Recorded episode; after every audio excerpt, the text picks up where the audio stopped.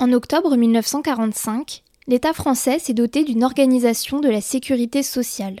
C'est la mise en place d'un État-providence qui vise à protéger les Françaises et les Français au travers de politiques d'assistance et d'assurance dans sept grands domaines. La santé, la vieillesse, la famille, l'emploi, le logement, la pauvreté et la dépendance. L'État-providence français a évolué au gré des politiques sociales mises en place par les gouvernements successifs et petit à petit le système s'est complexifié. Depuis les années 70-80, on parle d'une crise de l'État-providence et on entend aussi parler du trou de la Sécu par exemple. On va faire un point sur ce sujet avec Bruno Pallier, qui est directeur de recherche CNRS au Centre d'études européennes et de politique comparée de Sciences Po. Il a publié aux Presses universitaires de France en 2022 avec un collègue économiste Clément Carbonnier un livre sur le système de protection sociale français intitulé Les femmes, les jeunes et les enfants d'abord, investissement social et économie de la qualité. Bonjour Bruno Pallier. Bonjour. Est-ce que vous pourriez commencer par juste simplement nous expliquer qu'est-ce que c'est que l'État social, l'État-providence? Ça veut dire quoi? Je pense que vous en avez déjà donné euh, les bonnes bases, puisque effectivement, c'est l'ensemble des interventions de l'État euh, qui aident les individus quand ils ont des difficultés, qui se traduisent par des problèmes de santé, des problèmes d'emploi, des problèmes de revenus, des problèmes de logement. Et donc, c'est ce qu'on appelle l'ensemble des politiques sociales. Cet ensemble des politiques sociales, il n'est pas complètement disparate et fait au, gré du vent et du, et du temps. Euh, en fait, on parle aussi de régime de protection sociale, c'est-à-dire qu'il y a des, grands principes d'organisation qui varient suivant les pays. Et ce qui est important de dire ici, c'est que la façon dont on a mis en cohérence euh, notre système de protection sociale, notamment après 1945, c'est l'idée qu'il fallait garantir à ceux qui travaillent ce qu'on a appelé à l'époque la sécurité du lendemain. C'est-à-dire qu'une fois que j'ai un boulot, j'ai envie d'être sûr de le garder le plus possible et de continuer d'avoir un revenu si je suis malade, si je suis au chômage, quand je serai vieux, mais aussi quand j'ai des enfants, c'est-à-dire que le fait d'avoir des enfants, ça me coûte plus d'argent, et eh bien je voudrais une compensation pour ça. Donc on a en France un système qui est plutôt fondé sur la notion d'assurance sociale, c'est-à-dire que je travaille, je paye des cotisations sociales et en échange de ça, j'ai l'assurance que si je suis malade, si je suis au chômage, si j'ai un accident, quand je suis vieux, quand j'ai des enfants, j'ai une continuité de revenus. On me garantit le, revenu. Ça, c'est le cœur du système. 80% de nos dépenses sociales sont autour de ça. Et puis, comme vous l'avez dit, il y a l'assistance. Quand je suis vraiment en galère, dans la difficulté, euh, l'État m'aide en tant que personne pauvre euh, et dans le besoin, il me donne un petit peu d'argent. C'est par exemple le RSA, le revenu de solidarité active, qui donne à peu près 600 euros euh, aux personnes seules qui n'ont rien. Et en quoi justement cet État-providence est-ce qu'il a oublié, là je reprends le titre de votre livre, les femmes, les jeunes et les enfants? Eh bien, c'est pour ça que j'ai essayé de donner le principe. Le principe, c'est que c'est fait pour ceux qui travaillent. Et après 1945, euh, ceux qui travaillent dans la tête des législateurs, qui étaient des hommes, euh, c'était principalement des hommes qui travaillaient pour de l'argent. Le modèle sur lequel on a construit notre système de protection sociale, c'est le modèle de la femme au foyer et de l'homme gagne-pain. Et donc on a assuré une protection sociale pour cet homme-là et pour sa famille. D'ailleurs, dans le texte du 4 octobre 1945, c'est écrit il est institué un système de sécurité sociale pour les travailleurs et leurs familles. Et donc, la femme, l'épouse, euh, la conjointe, euh, c'est une ayant droit. C'est-à-dire que son mari, il a des droits et elle, elle, elle accède à ces droits par le fait qu'elle est l'épouse euh, de ce monsieur-là, et ça va lui rester toute la vie. C'est-à-dire que pendant euh, que monsieur travaille, elle reste à la maison, elle s'occupe des enfants, c'est le, le modèle, mais si elle est malade, elle bénéficie de l'assurance maladie euh, de son mari. Quand ils vont partir à la retraite, la retraite est calculée de telle façon qu'ils puissent vivre tous les deux de cela. Et si son mari meurt, et c'est probable qu'il meure avant elle, elle aura une pension de reversion, ça s'appelle, pour continuer d'avoir un revenu. Donc tout a été pensé autour du modèle de la femme au foyer, qu'en anglais on appelle de male breadwinner modèle, euh, qui est que la femme est supposée s'occuper de lui, de son mari, puis de ses enfants, de plus en plus actuellement euh, des personnes dépendantes. Alors voilà, la femme, elle est négligée en tant que, euh, en tant que travailleuse, en tant que salariée, et c'est bien le problème, c'est qu'à partir des années 70 en France, il y a de plus en plus de femmes qui retournent ou rentrent sur le marché du travail, mais pas avec les mêmes carrières que les hommes. Or, la façon dont on a calculé les droits sociaux se fait vraiment sur le modèle d'une carrière d'homme, c'est-à-dire une carrière à temps plein et euh, très longue. Donc euh, on en entend beaucoup parler en ce moment sur les retraites. Hein. C'est supposé d'avoir fait 42 ans, bientôt 43 ans. Et il se trouve que les femmes euh, ont beaucoup plus de risques de ne pas faire ces 42 ans, ces 43 ans. Pourquoi? Bah, Parce qu'elles vont avoir des interruptions au moment d'avoir des enfants. elles vont souvent passer à temps partiel c'est principalement les femmes qui travaillent à temps partiel, elles vont aussi avoir peut-être une autre interruption quand les parents ou les beaux-parents deviennent dépendants pour, euh, pour s'en occuper, ce qui fait des carrières incomplètes. Or, la façon de calculer les droits, c'est plus votre carrière est complète, plus vos droits à la protection sociale sont élevés. Donc voilà pourquoi les femmes sont négligées. Pourquoi les jeunes sont-ils négligés? Ben, Les jeunes, ils n'ont pas de droits sociaux. En gros, ce que l'État-providence, il dit, avant 25 ans, si tu es en difficulté, tu demandes à papa, maman à la fois pour avoir une bourse étudiante, c'est on te demande les revenus de, tes parents, et si tu es euh, euh, sans, emploi, sans études, etc., eh bien en fait, tu n'as pas le droit. Au RSA dont je parlais tout à l'heure, ça commence à 25 ans. Enfin, les enfants. Ben, les enfants, il y a des prestations, il y a des prestations familiales, etc. Et malgré cela, ce que l'on voit aujourd'hui, c'est que la pauvreté augmente très rapidement chez les enfants. Pourquoi? Bah, Parce que les enfants, c'est les enfants de parents, et on a euh, une incapacité de notre système de protection sociale à bien aider les parents pauvres, et en particulier celles qui sont le plus à risque de pauvreté, les mères seules avec enfants. Et notre État-providence, il ne sait pas bien aider les femmes, je le disais tout à l'heure, il ne sait vraiment pas bien aider les femmes seules avec enfants, et du coup, les enfants en pâtissent aussi. Euh, vous venez un petit peu de commencer à parler des retraites et, il y a une réforme actuellement euh, qui est en cours parce qu'à l'heure où on enregistre cet épisode, on est en février 2023. Une nouvelle réforme s'apprête à être, euh, à être examinée par le Parlement. Et je sais qu'en 2021, vous avez publié un livre aux presses de Sciences Po qui s'appelle Réformer les retraites. Qu'est-ce que vous pouvez nous dire de cette proposition de réforme au prisme du genre et de l'égalité entre les femmes et les hommes? Déjà, ce qu'il faut dire, c'est que la façon dont notre système de retraite a été conçu, donc d'abord euh, à l'aune d'une carrière complète euh, typiquement masculine, dans le système existant, les femmes euh, gagnent beaucoup moins de droits à retraite que les hommes. Quand on regarde quel est le droit à retraite, on dit le droit à retraite direct qu'un homme obtient quand il part à la retraite et une femme obtient, elle a près de 40% de moins de droits à retraite par sa carrière qu'un homme parce qu'elle a été à temps partiel, parce qu'elle elle a, euh, eu des interruptions. Deuxième point à souligner, avant même la réforme, les femmes partent plus tard que les hommes parce que, encore une fois, elles ont plus de mal à faire une carrière complète, donc en général, elles retardent. Troisième point à souligner, déjà maintenant, ce sont les femmes qui ont des petites retraites, parce que ce sont les femmes qui sont au SMIC, parce que ce sont les femmes qui ont des carrières euh, hachées. Et le point à faire avant même de parler de la réforme, c'est que notre système de protection sociale non seulement ne réduit pas les inégalités, mais il les démultiplie. Euh, il y a certes des, compensations pour les femmes, c'est-à-dire qu'on a des trimestres gagnés par enfant, pour le seul fait d'avoir des enfants qui sont donnés aux femmes. Et il y a d'autres, dispositifs, il y a aussi les pensions de reversion dont j'ai parlé pour, euh, pour les veuves. Mais in fine, en réalité, à la fin du mois, les femmes touchent 28% de moins que les hommes. Donc ça, c'est, euh, la situation actuelle. Euh, d'un système de retraite dont on dit qu'il est généreux, et moi dont je dis toujours qu'il est généreux pour les hommes. Hein, puisque en fait les femmes euh, touchent euh, moins que les, que, que, que, les hommes, et beaucoup moins, au sens où les femmes sur le marché du travail touchent entre 17 et 20% de moins que les hommes, suivant les années et suivant la façon dont on calcule, alors que c'est 28% de moins au moment de la retraite. Donc vous voyez, ça démultiplie les inégalités. Maintenant, la réforme qui est proposée actuellement, c'est de dire à tout le monde, il faut attendre 64 ans avant de demander votre euh, droit euh, à retraite. Et les calculs montrent que la conséquence de cette réforme fera que dans les années qui viennent, si cette réforme est appliquée, ce seront les femmes qui travailleront plus de mois que les hommes pour une même génération. Les générations qui sont impactées, ce sont celles qui sont nées dans les, dans les années 60. Et si on compare l'impact sur euh, des personnes nées en 62, 63 ou 64, quasi systématiquement, c'est plus de trimestres pour les femmes que pour les hommes à travailler. Une des raisons à cela, c'est que de toute façon, il faut attendre 64 ans et les gains qui étaient donnés par les trimestres accordés pour euh, le fait d'avoir eu des enfants est supprimé par le fait que de toute façon, il faut attendre, même si vous avez obtenu ces trimestres-là. C'est un peu technique, mais ce que ça veut dire par là, c'est que non seulement les femmes ont des carrières difficiles, mais quand on demande à tout le monde de travailler plus longtemps, ça veut dire aux femmes d'avoir plus longtemps des carrières difficiles, en fait. Merci beaucoup.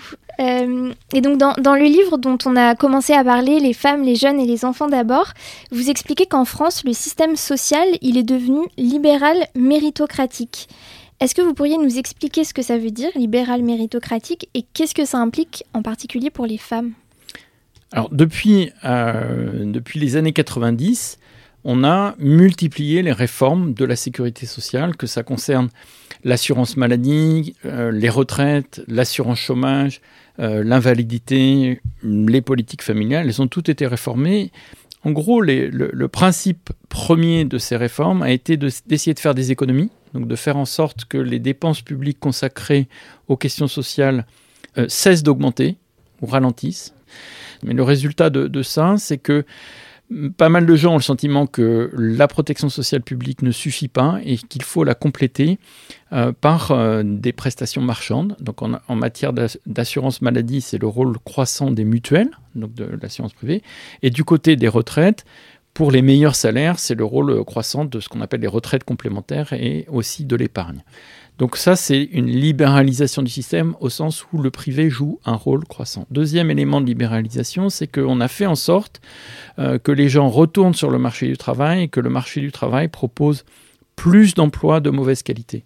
C'est-à-dire qu'il euh, y avait euh, un ensemble de dispositifs qui garantissaient qu'on ne pouvait pas vous licencier facilement, que euh, le salaire minimum était garanti vraiment en toutes circonstances. Et eh bien aujourd'hui, vous avez beaucoup plus de CDD, vous avez beaucoup plus de temps partiel.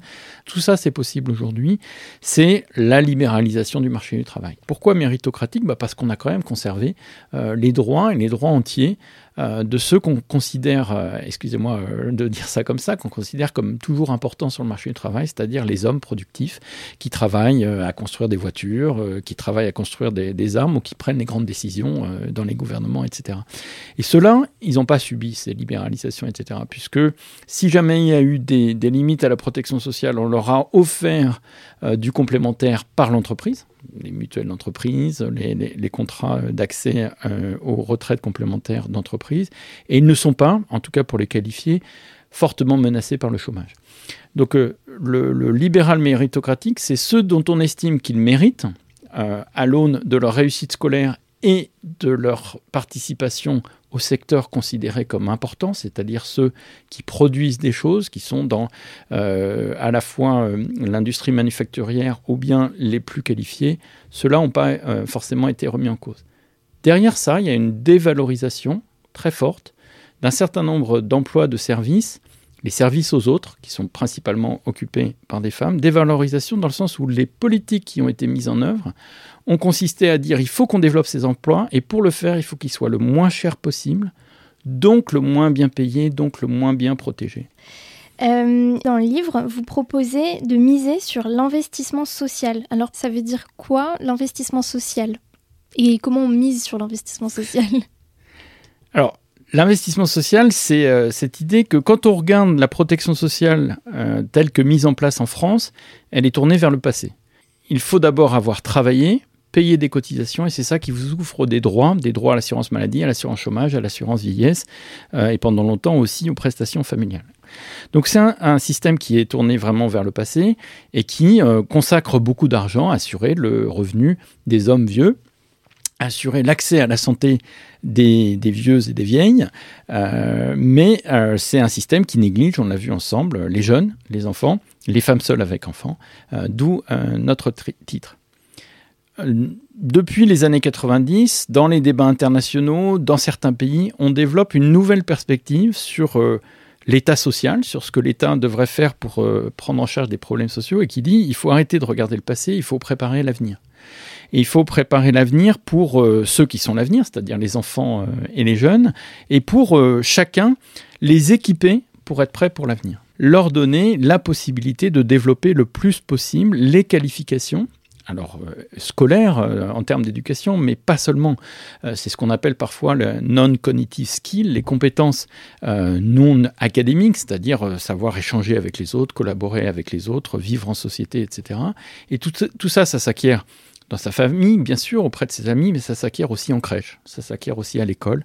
Et là, il y a de très fortes inégalités, et les politiques sociales pourraient compenser ces inégalités en donnant un meilleur accès aux crèches, en considérant que l'école, c'est pas le lieu de la réussite des meilleurs, mais ça devrait être le lieu de la réussite pour tous, en soutenant les jeunes, en soutenant la formation tout au long de la vie. Ça, c'est pour la partie euh, euh, qualification.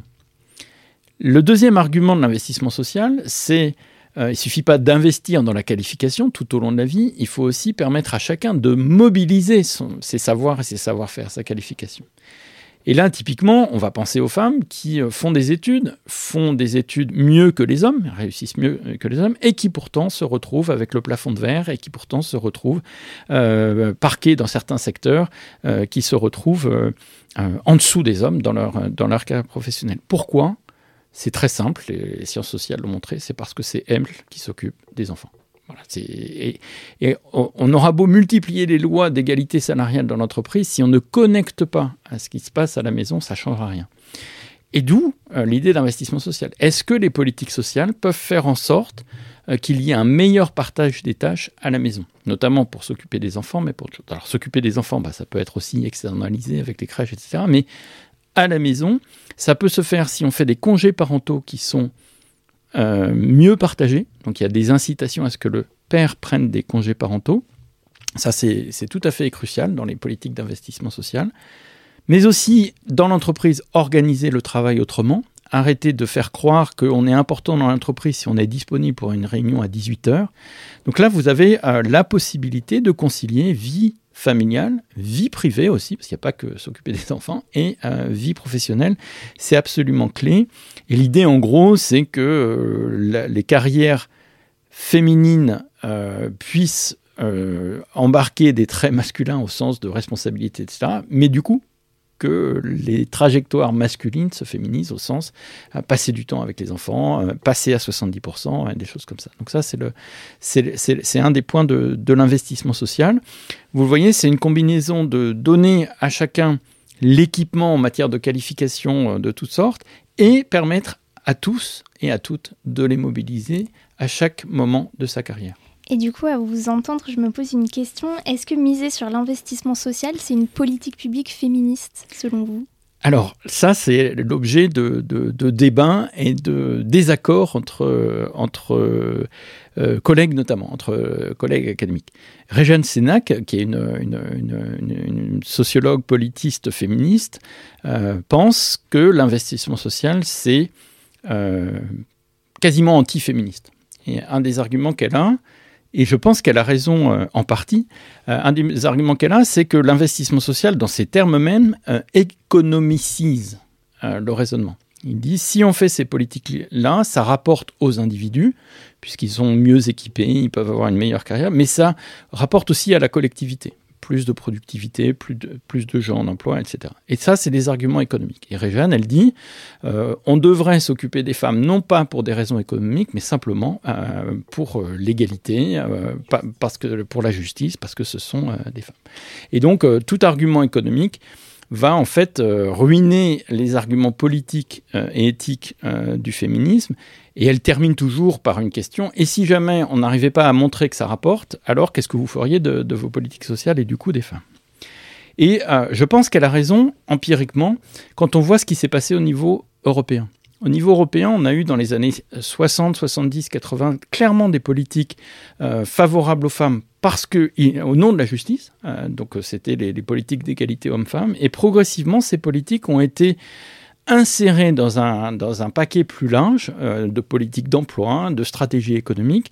Euh, et on a pu montrer, Sophie Jacot par exemple, dans ses travaux, a pu montrer combien, euh, en étant englué dans des objectifs économiques, on a perdu l'objectif même d'égalité homme-femme. L'important, c'était que les femmes travaillent. Et même si elles travaillent avec moins de responsabilités, moins de revues, plus de précarité, c'était pas grave.